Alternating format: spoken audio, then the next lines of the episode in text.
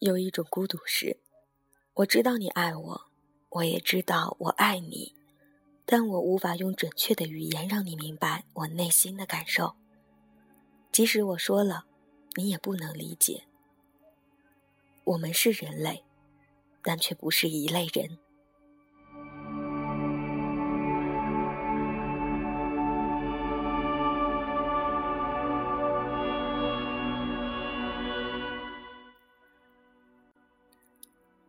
亲爱的听众朋友们，你们好，欢迎来到荔枝 FM 四七四九幺五，谁的青春不迷茫？感谢您的收听，我是没头脑。今天想和大家一起分享的文章是：谢谢你一直和我争吵。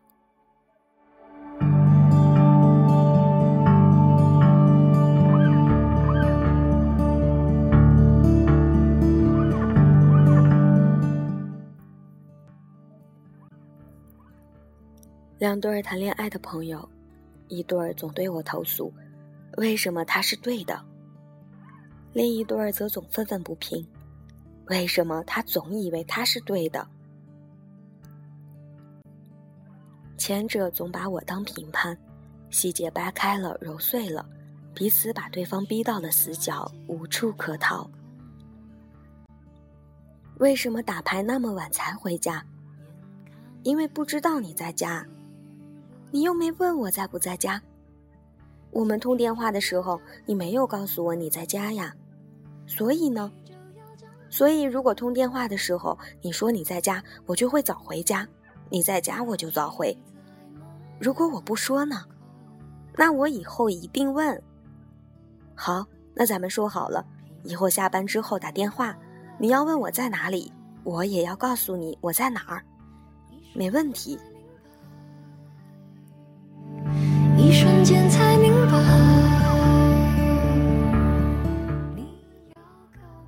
虽然两个人最终都是气冲冲的达成一致，但经过几番无聊的抠字眼的争吵之后，两个人都找到了自己让对方产生误解的地方，然后一起打上补丁，做上记号，放一块大大的路牌，上面写着“小心此处曾争吵过一小时”。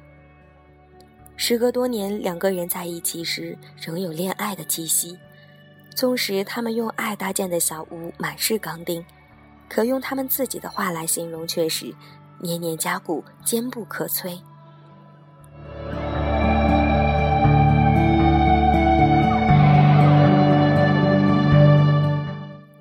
常抱怨为什么他总以为他是对的那一段早就分手了？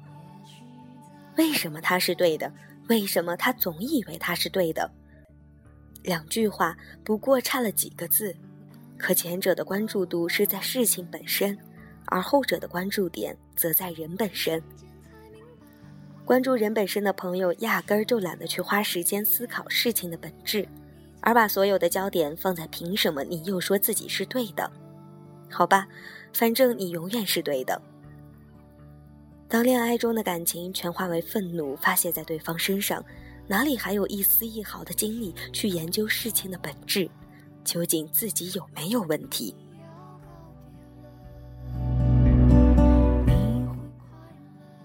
说来奇怪，从小到大，智商总要通过各种考试去证明和反省，试题不会出问题，公式不会出问题，要么是自己粗心，要么是自己蠢。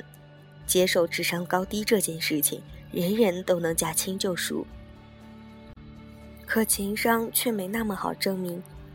虽说一次又一次的恋爱总是失败，但失败后，人人都把原因归结到我不够有钱，他喜欢长得帅的，他太大男子主义，要不是被人劈腿，我们早就结婚了。总怪对方自认正确，而分手的那位朋友又遇见了新的感情问题。他三十五岁，一路遇见的各色情感也有七八段，眼下又交往了自己小十几岁的九零后。他很郁闷地问我：“怎么办？相处都快半年了，对方至今也没正式跟我确定恋爱关系。”我问：“那你们关系怎么样？”他说：“还好。”每天发短信，常常一起吃饭，两个人出去旅游也是时有的事儿。我说：“是不是你喜欢对方比较多？”他说：“你怎么知道？”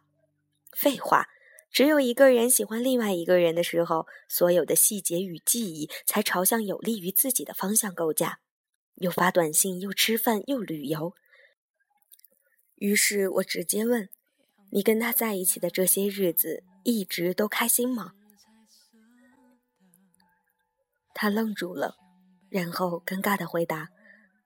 多半时间不快乐，他常不回短信，也不说为什么，吃饭也不怎么说话，旅行也喜欢一个人四处逛。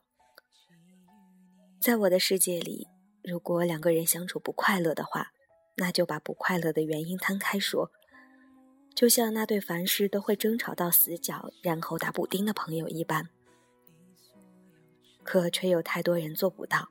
他们怕对方不爱自己而不敢说，怕对方离开自己而不敢说。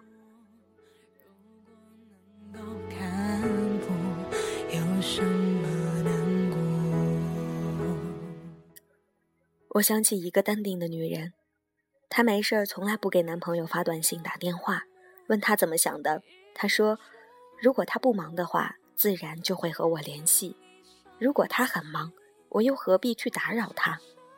如果他不忙也不和我联系，那我联系他又有什么意义？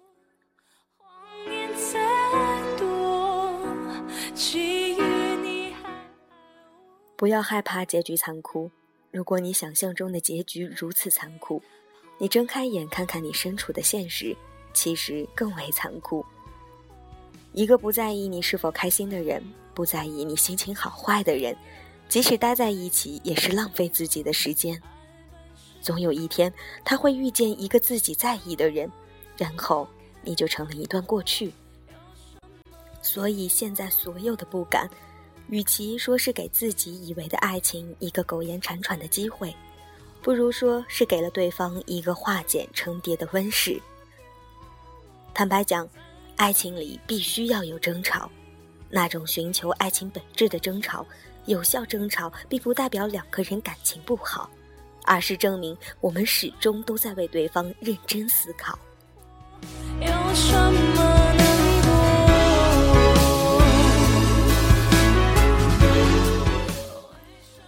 这确实也是我对于爱情的原则。有时候和对方吵了几次，发现大家的重点不一致，哪怕再爱，我也会告诉自己要放弃。感情确实需要付出，付出才有回报。但人生最有劲儿的年华不过这一段，为什么不找一个同一星球的人恋爱呢？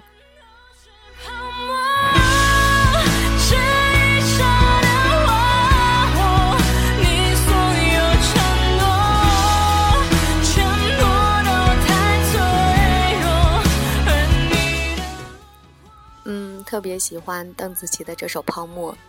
感觉似乎已经把这世界上的所有的爱情的悲欢离合都唱在了里面，所以最后一首《泡沫》送给大家，来结束今天的节目。如果喜欢本期节目，一定要记得点赞、分享、下载还有订阅哦！让我们下期节目不见不散吧。